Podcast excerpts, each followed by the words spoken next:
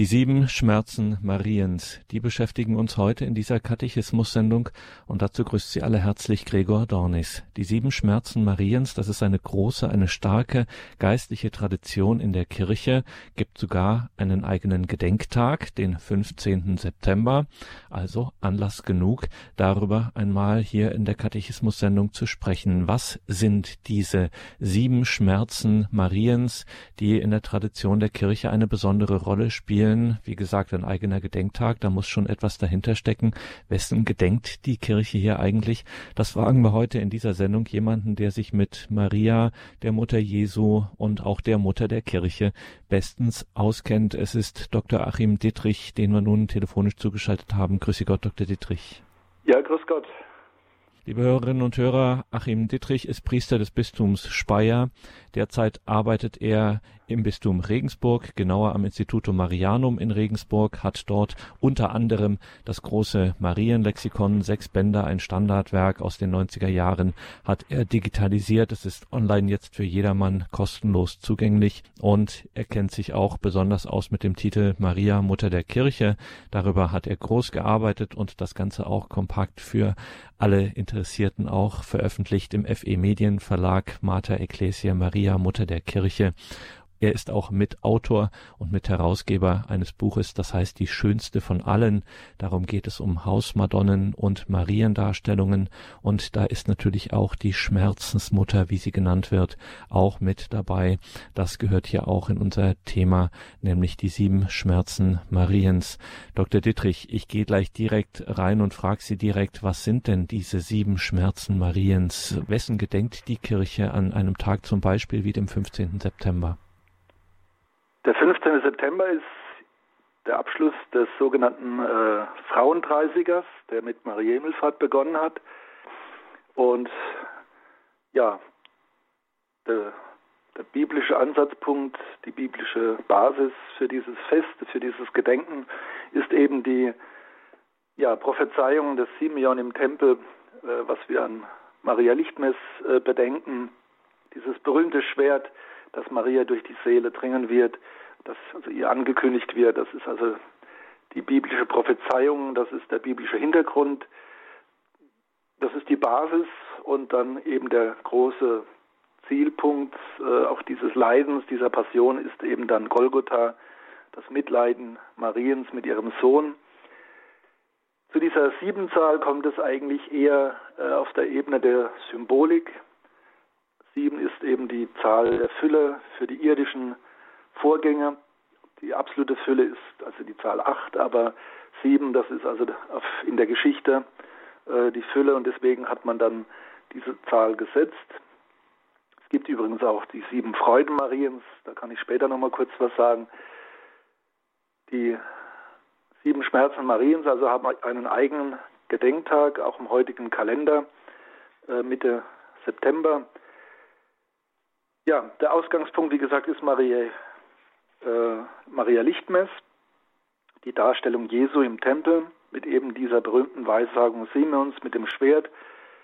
Das wird ja auch in der Kunst sehr schön dargestellt, wenn Maria äh, in den künstlerischen Darstellungen, Gemälden oder auch Figuren Maria eben unter dem Kreuz steht und ein richtiges Schwert zur Veranschaulichung also in ihrer Brust steckt. Sehr konkret dargestellt oft. Der zweite Schmerz äh, ja, wird angesetzt in der Tradition. Äh, das ist die Flucht nach Ägypten. Also es war ja ohnehin schon äh, beschwerlich, eben nicht in Nazareth Jesus auf die Welt zu bringen, sondern auf der Reise nach Jerusalem und eben in dieser kleinen Stadt in der Nähe von Jerusalem, Bethlehem, könnte man theoretisch eigentlich auch schon als, ähm, als eine schmerzhafte Erfahrung äh, ansehen, diese Geburt im Stall. Man kann es vielleicht mit hineinnehmen in diese Flucht nach Ägypten. Also es bleibt eben nicht nur bei dieser sehr provisorischen Unterbringung in Bethlehem, sondern man muss sogar noch weiter weg von Nazareth fliehen und in Angst fliehen vor den Häschern des Kindermörders Herodes. Das ist also die, der zweite Schmerz. Dann ja, eine sicherlich bedrückende Erfahrung für Maria war äh, die Aussage Jesu als Zwölfjähriger im Tempel nachdem er äh, verloren gegangen ist. Also die Eltern Maria und Josef sind also schon auf der Rückreise gewesen nach Nazareth.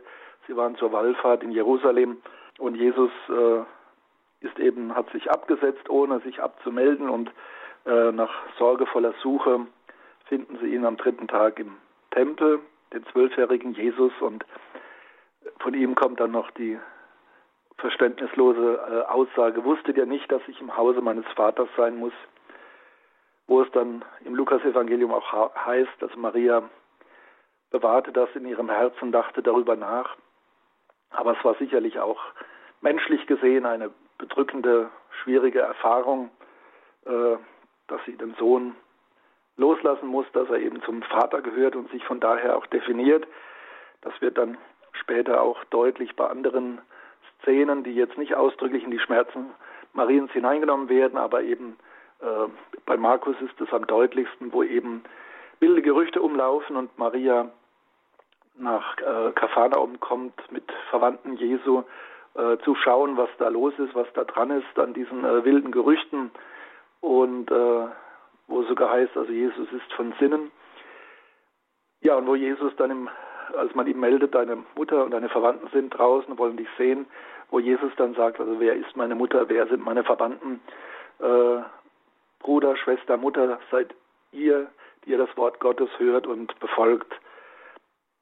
Ja, das ist also kein offizieller Schmerz, aber das klingt eigentlich auch mit bei dieser Begebenheit im, im Tempel, wo eben Jesus bewusst wird, wer er ist und dass er sich vom Vater her definiert und erklärt. Ja, und die vier weiteren Schmerzen sind eigentlich Momente des einen großen Schmerzes, nämlich der Passion Jesu auf Golgotha, sein Leiden, seine Hinrichtung, sein Sterben, seine Grablegung. Also zunächst das, was wir in der, der vierten Station des Kreuzweges bedenken. Jesus begegnet seiner Mutter auf dem Kreuzweg, auf der Via Dolorosa ja, Jesus tröstet eigentlich seine Mutter, die weint und mitleidet. Jesus trägt also ganz bewusst dieses Kreuz. Es ist nicht blind als Schicksal über ihn gekommen, sondern er hat das, diesen Kelch angenommen und ist auch in der Lage, trotz der Geißelung, trotz der Schmerzen, trotz des Kreuzes, ja, zu trösten, auch seine Mutter. Das nächste Moment dann innerhalb dieser vier Passionsmomente ist eben die Kreuzigung und der Tod Jesu, wo ja Maria dann auch äh, vom Johannesevangelium her beleuchtet erscheint mit dem Lieblingsjünger unter dem Kreuz, wo es dann auch zu diesem Verweis kommt, siehe deinen Sohn, siehe deine Mutter. Dann die Kreuzabnahme und Grablegung. Also das sind eigentlich drei Momente, die wir so nicht direkt in der Bibel finden, aber die sich logischerweise erschließen. Dass Jesus ins Grab gelegt wird, ist klar, aber die berühmte Szene der Pietà, die ja in den künstlerischen Vesperbildern so vielfältig und so eindrücklich dargestellt wird, das steht jetzt nicht unmittelbar in der Bibel, aber ergibt sich logischerweise, wenn Maria bei der Kreuzigung dabei war. Ja, die Kreuzabnahme. Man legt den Leichnam Jesu in den Schoß Mariens und schließlich dann eben Jesus wird in das Grab gelegt, was ja auch menschlich gesehen einfach nochmal so ein brutales Moment ist, wo man dann äh, völlig auf die Hoffnung und den Glauben verwiesen ist, also was man eben nicht mehr sehen und greifen kann, sondern wirklich eine ganze, ganz geistige Haltung, die da gefordert wird und die Maria dann auch erfüllen kann. Am Tag der Grabesruhe sagt man ja sogar, dass sie die einzige war, die noch den Glauben und die Hoffnung nicht aufgegeben hatte, dass Jesus doch wahrhaft der verkündete Messias ist und dass er, wie er selbst angekündigt hat, auferstehen wird. Ja, das sind diese sieben Momente. Wie gesagt, man muss das jetzt nicht so streng numerisch sehen. Es ist die symbolische Zahl sieben, ist wichtig. Und man sieht also ausgehend von von der Weissagung des Simeon steuert es also wesentlich äh, auf die Passion zu und als Zwischenmoment eben diese Loslösung Jesu von seiner Verwandtschaft, von der Mutter, was das familiäre angeht, wie es im, äh, im jüdisch-orientalischen eben üblich war, wo Jesus sich da eben herausnimmt und sagt, ich komme ganz und gar vom himmlischen Vater her. Die sieben Schmerzen Mariens, das beschäftigt uns in dieser Sendung. Wir sind verbunden mit Dr. Achim Dittrich vom Instituto Marianum in Regensburg. Diese sieben Schmerzen ausgerichtet, wie wir gehört haben, ganz auf die Passion hin, auf das erlösende Leiden und Sterben Jesu Christi, des Sohnes Mariens. Das wird also, ist Gegenstand hier in diesen sieben Schmerzen Mariens eine große Wirkungsgeschichte auch in der Kunst, würden wir heute sagen, auch in, nicht nur in der bildenden Kunst, sondern auch in der Musik ganz berühmt viel vertont, dass Stabat Mater, die deutsche Übersetzung, die geläufige ist, Christi Mutter stand mit Schmerzen bei dem Kreuz und weint von Herzen, als ihr lieber Sohn da hing. Und da hören wir jetzt hinein und dann sprechen wir gleich weiter mit Dr. Achim Dittrich über die sieben Schmerzen Mariens. thank you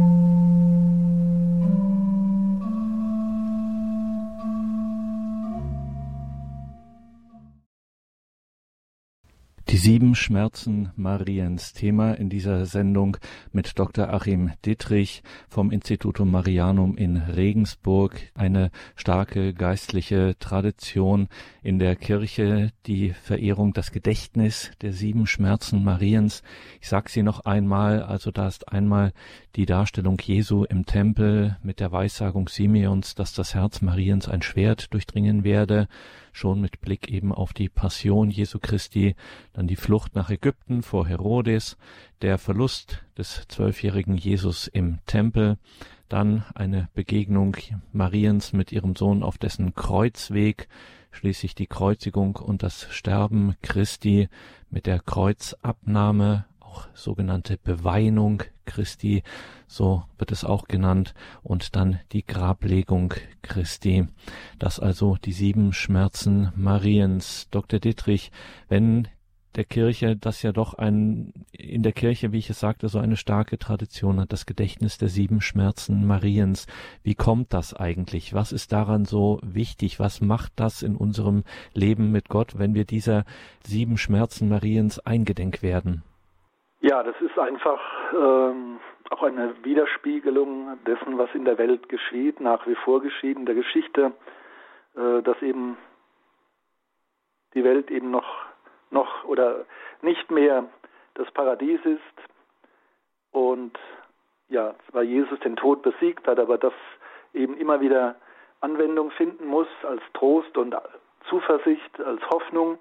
Und dass eben erst am Ende der Geschichte dann die große allgemeine Erlösung kommt, aber bis dahin gehört eben das Leiden und der Tod ähm, zur Geschichte der Menschheit und des einzelnen Menschen dazu. Das erfährt jeder früher oder später äh, bei seinen Mitmenschen, bei sich selbst. Also die Vergänglichkeit des Menschen, das Leiden, die Passion.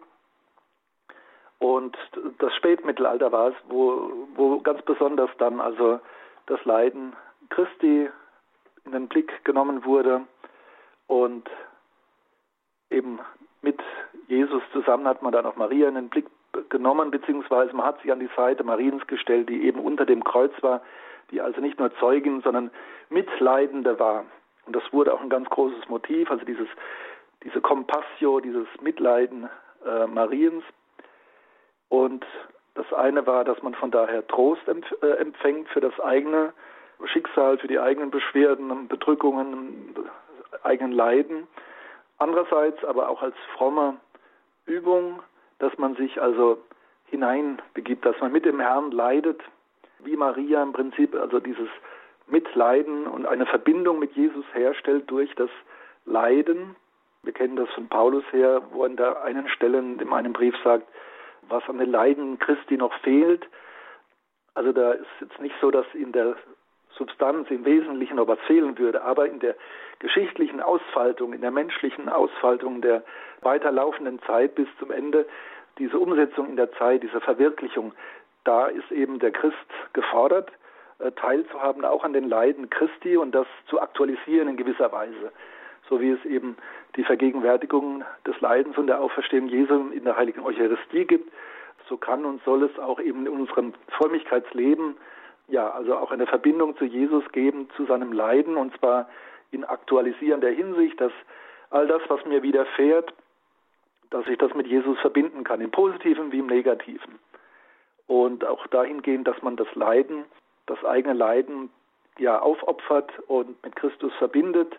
Äh, am besten eigentlich sind die Dinge, die uns ja geschehen, dass wir die wirklich aufgreifen können, deuten können als Teilhabe am Leiden Christi, eben mit dem Blickpunkt der Auferstehung. Das war also im Spätmittelalter ein ganz großes Thema der Frömmigkeit, eine ausgeprägte Passionsfrömmigkeit, äh, von der wir noch viele Zeugnisse heute finden in den Kirchen, in der Kunst, in den Liedern und Gebeten. Wir haben jetzt eben die Sequenz gehört, also in deutscher Übersetzung. Äh, Christi Mutter stand mit Schmerzen, das Dabat Mater, äh, eben auch aus dem Spätmittelalter. eine Sequenz, das ist also ein Hymnus, der vor dem Evangelium gesungen wurde. Man sieht also, welchen Stellenwert dieses Fest hatte dass also eine eigene Sequenz äh, vorhanden war. Äh, das Gedenken an die Schmerzen Mariens ist heute etwas äh, abgestuft, ist nicht mehr ganz, äh, hat nicht mehr ganz diesen Stellenwert wie, wie damals. Früher war es auch so, dass es das sogar zweimal gab. Also der 15. September, das ist ein klassischer Termin, der kommt von einem Orden her, der in Italien eben sich dem Leiden Mariens auch besonders, äh, das besonders gepflegt hat, also der Servitenorden äh, aus dem 17. Jahrhundert. Und der hat also diesen 15. September dann auch etabliert und das ist dann auch in die allgemeine Kirche, in den allgemeinen Kalender übergegangen. Aber es gab noch äh, einen zweiten Termin, wo man auch das gleiche Messformular verwendet hat, und zwar äh, der Freitag vor Palmsonntag, also der Freitag in der Passionswoche. Da wurde also auch seit dem 18. Jahrhundert das Mitleiden Mariens gefeiert die Schmerzen Mariens. In der Liturgiereform hat man das dann alles neu aufgestellt und hat gesagt, also zwei Termine, das ist zu viel. Man hat es dann also konzentriert auf den 15. September. Übrigens auch ein Feiertag in der Slowakei. Also äh, die Slowakei als grundsätzlich katholisches Land hat also eine besondere Beziehung zur Mutter Gottes von den sieben Schmerzen. Seit 1927 äh, ist also Maria unter diesem Titel Mutter Gottes der sieben Schmerzen äh, die Patronin dieses Landes, der Slowakei. Und insofern ist das dann auch dort ein eigener Feiertag. Sagt Dr. Achim Dietrich in dieser Sendung, in der wir uns mit den sieben Schmerzen Mariens beschäftigen. Ich sage Sie noch einmal die Darstellung Jesu im Tempel mit der Weissagung Simeons, dass sein Schwert durch Mariens Herz gehen werde, die Flucht nach Ägypten, der Verlust des zwölfjährigen Jesus im Tempel, die Begegnung Jesu mit seiner Mutter auf dem Kreuzweg, Kreuzigung, Sterben, Kreuzabnahme, Beweinung, Christi und schließlich die Grablegung. Also alles eng verbunden mit der Passion und kann man schon so ein bisschen zusammenfassen, Dr. Dittrich, wenn immer davon die Rede ist, dass das Christentum uns vertröstet. Was wir jetzt gerade von Ihnen gehört haben, das ist eigentlich eher das Gegenteil. Es ist sozusagen ein sehr, es ist ein erlöster Realismus, sagen wir es mal so, der hier irgendwie sich in dieser Frömmigkeit auch ausdrückt mit dem Blick eben auf das Leiden Christi und das Leiden in der Welt.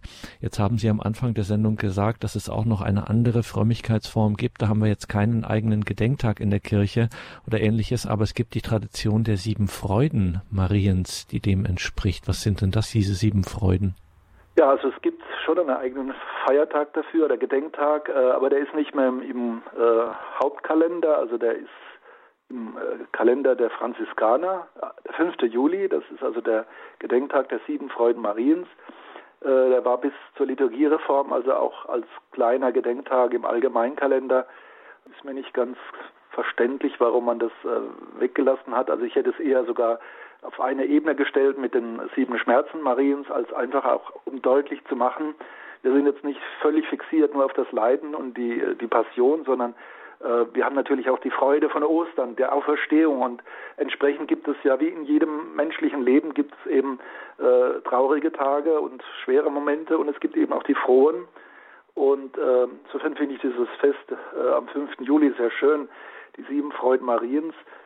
Also gedeutet werden, wie gesagt, die Siebenzahl ist eben insofern willkürlich, als man von der Symbolik herkommt. Also die Sieben steht für äh, Fülle in der Welt, äh, was in der Welt möglich ist. Und Es beginnt also dann mit der Begegnung mit dem Erzengel Gabriel, mit der Verkündigung. Das wird also als die erste fundamentale Freude gedeutet. ist, äh, denke ich, einsichtig, klar. Äh, Maria ist er dann voller Freude und eilt in das Bergland von Judäa zu ihrer Verwandten Elisabeth, die eben auch gesegneten Leibes ist, also die Mutter von Johannes dem Täufer. Die sogenannte Visitatio oder Heimsuchung, das ist also die zweite Freude Mariens. Dann eben Bethlehem, die Geburt. Ich denke, jede Geburt eines Menschen ist ein froher Anlass, eine Freude. Gibt ja auch diesen kleinen modernen Spruch, wo es heißt, also jede Geburt, jede Ankunft eines Menschen ist ein Zeichen dafür, dass Gott die Hoffnung mit dem Menschen noch nicht aufgegeben hat. Also immer ein froher Anlass, so eben auch in besonderer Weise die Geburt Jesu, also was wir an Weihnachten feiern, die dritte Freude Mariens, verstärkt dann, dass das eben nicht nur ein kleines Geschehen ist, sondern wirklich auch Weltbedeutung hat, die Anbetung der Weisen, die heiligen drei Könige, das wird also als die vierte Freude für Maria gedeutet, kann man sich auch menschlich gut vorstellen. Es ist schon unterstützend gewesen. Sie hatte ja diese diese Prophezeiung, diese Verheißung des Erzengels und ähm, dass das dann noch so Unterstützung findet in, der, in, in, diesen schwierigen Verhältnissen, also auf der Reise in, in Bethlehem im Stall, das äh, war ja schon ein Kontrastprogramm äh, zu dem, was man sich eigentlich vorgestellt hat bei der Geburt des Messias. Aber dann eben diese Bestätigung, da kommen Gelehrte aus dem äh, fernen Orient und äh, verdeutlichen, ja, es ist also wirklich der verheißene Messias, der hier geboren ist. Ja, man sieht, wie die sieben Freuden Mariens auch abgestellt sind auf die sieben Schmerzen. Also jetzt finden wir da hier dann als fünfte Freude das Wiederauffinden des zwölfjährigen Jesu im Tempel. Also der Schmerz war dann wesentlich das Verlieren Jesu, dass er verloren ist. Äh, da steckt ja auch ein bisschen hinten dran, also der Tod und die Auferstehung Jesu. Es wird ja gesagt, also nach drei Tagen haben sie Jesus wieder im Tempel gefunden. Äh, so ist das ja auch ins äh, Rosenkranzgebet eingegangen. Also das ist eigentlich so eine kleine Vorspiegelung von, von Golgotha und Ostern. Also auf Golgotha verliert Maria Jesus, wie damals in Jerusalem bei der Wallfahrt. Und als sie ihn im Tempel wiederfindet, ist das quasi Ostern, die Auferstehung. Und entsprechend wird eben das, dieses Wiederauffinden als, als fünfte Freude gedeutet. Dann natürlich, klar, die Auferstehung Jesu selbst, also Ostern, das ist die große Freude schlechthin, dass alle Verheißungen sich erfüllt und Jesus der ist, der als Sieger hervorgeht über, ja, über diesen Hass, den Tod, der wirklich die Erlösung bringt durch sein Kreuzesopfer und eben dann den Sieg bringt, das ewige Leben. Das ist die sechste Freude Mariens. Wir haben da jetzt in der Bibel direkt keinen Niederschlag, aber die ähm, Tradition hat das sogar also auch bildlich dargestellt, wie am, am Ostertag äh, Jesus als erstes seiner Mutter begegnet. Und ich bin auch überzeugt davon, dass es eine, äh, eine Mitteilung oder Begegnung mit dem auferstandenen Sohn gegeben hat, also das wird in der Kunst äh, auch eigens dargestellt. Also der auferstandene Jesus begegnet äh, seiner Mutter, also die sechste Freude. Und schließlich, ja, Maria Aufnahme in den Himmel. Also dass Maria dann am Ende ihres irdischen Lebens mit Leib und Seele in den Himmel aufgenommen wird, was wir an Maria Himmelfahrt feiern. Das ist eben dann die finale äh, siebte Freude Mariens. Also ich finde das sehr schön und bedauere eigentlich, dass das nicht, äh, als, zumindest als kleiner Gedenktag in unserem Kalender, äh, ja, Platz gefunden hat.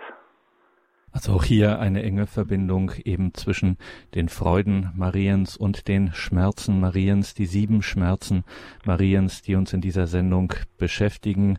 Eine Sendung mit Dr. Achim Dittrich. Liebe Hörerinnen und Hörer, gleich hier der Hinweis noch einmal auf das online zugängliche Marienlexikon. Das haben wir in den Details zu dieser Sendung verlinkt. Ist auch ein sehr schöner, sehr informativer, ausführlicher Artikel natürlich zu den Schmerzen Mariens mit drin. Können Sie also da auch nochmal hineinschauen anschauen. Und jetzt hören wir noch einmal in diese Sequenz, in diese Vertonung der berühmten Sequenz vom Gedenktag der sieben Schmerzen Mariens, dem 15. September, das Stabat Mater, Lateinisch auf Deutsch. Christi Mutter stand mit Schmerzen, so kennen wir es hierzulande. Und da gibt es eine schöne Strophe, die heißt, O du Mutter, Brunn der Liebe, mich erfüll mit gleichem Triebe, dass ich fühl die Schmerzen dein, dass mein Herz im Leid entzündet, sich mit deiner Lieb verbindet, um zu lieben, Gott allein.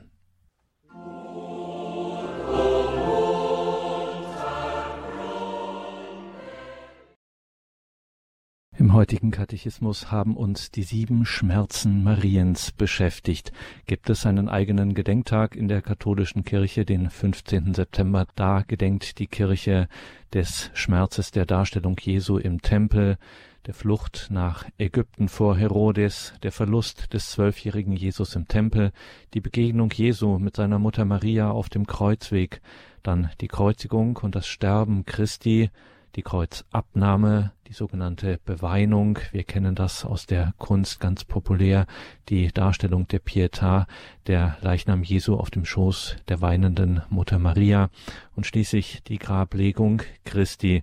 Liebe Hörerinnen und Hörer, danke Ihnen fürs Dabeisein, herzliche Einladung, das auch zu betrachten mit in ihr in ihr geistliches Leben auch mitzunehmen, diese Schmerzen Mariens, Schauen Sie auch in die Details zu dieser Sendung im Tagesprogramm auf horeb.org.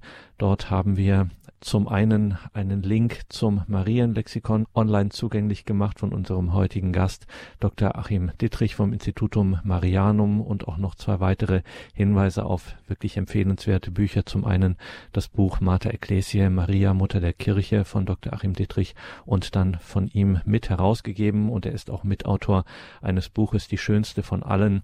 Da geht es um Hausmadonnen und Mariendarstellungen in den Straßen Regensburgs. Auch ein sehr schöner Band. Auch da findet man viel zur Schmerzensmutter, die uns heute beschäftigt hat. Danke, Dr. Dittrich, für diese Sendung und für Ihre Hinführung zu dieser Frömmigkeitsform, zu dieser geistlichen Tradition der Kirche der sieben Schmerzen Mariens, damit das alles auch bei uns ankommt und in unseren Herzen auch einen Platz findet, bitten wir Sie zum Ausgang der Sendung noch um den Segen. Ja, gerne. Herr Jesus Christus, du bist Mensch geworden, um uns Menschen in der gefallenen Welt zu befreien und zu erlösen. Du bist durch den Tod gegangen und auferstanden, damit wir diese Erlösung und das ewige Leben erfahren und erhalten können. Deine Mutter Maria ist diesen Weg mit dir gegangen und auch wir wollen dein Leiden, deine Passion bedenken und unsere eigenen Beschwernisse, unsere eigenen Lasten mit deinem Leiden verbinden. So segne uns der dreieinige Gott, der Vater, der Sohn und der Heilige Geist. Amen. Gelobt sei Jesus Christus. In Ewigkeit. Amen. Danke, Dr. Dittrich. Danke Ihnen, liebe Hörerinnen und Hörer. Es verabschiedet sich Ihr Gregor Dornis.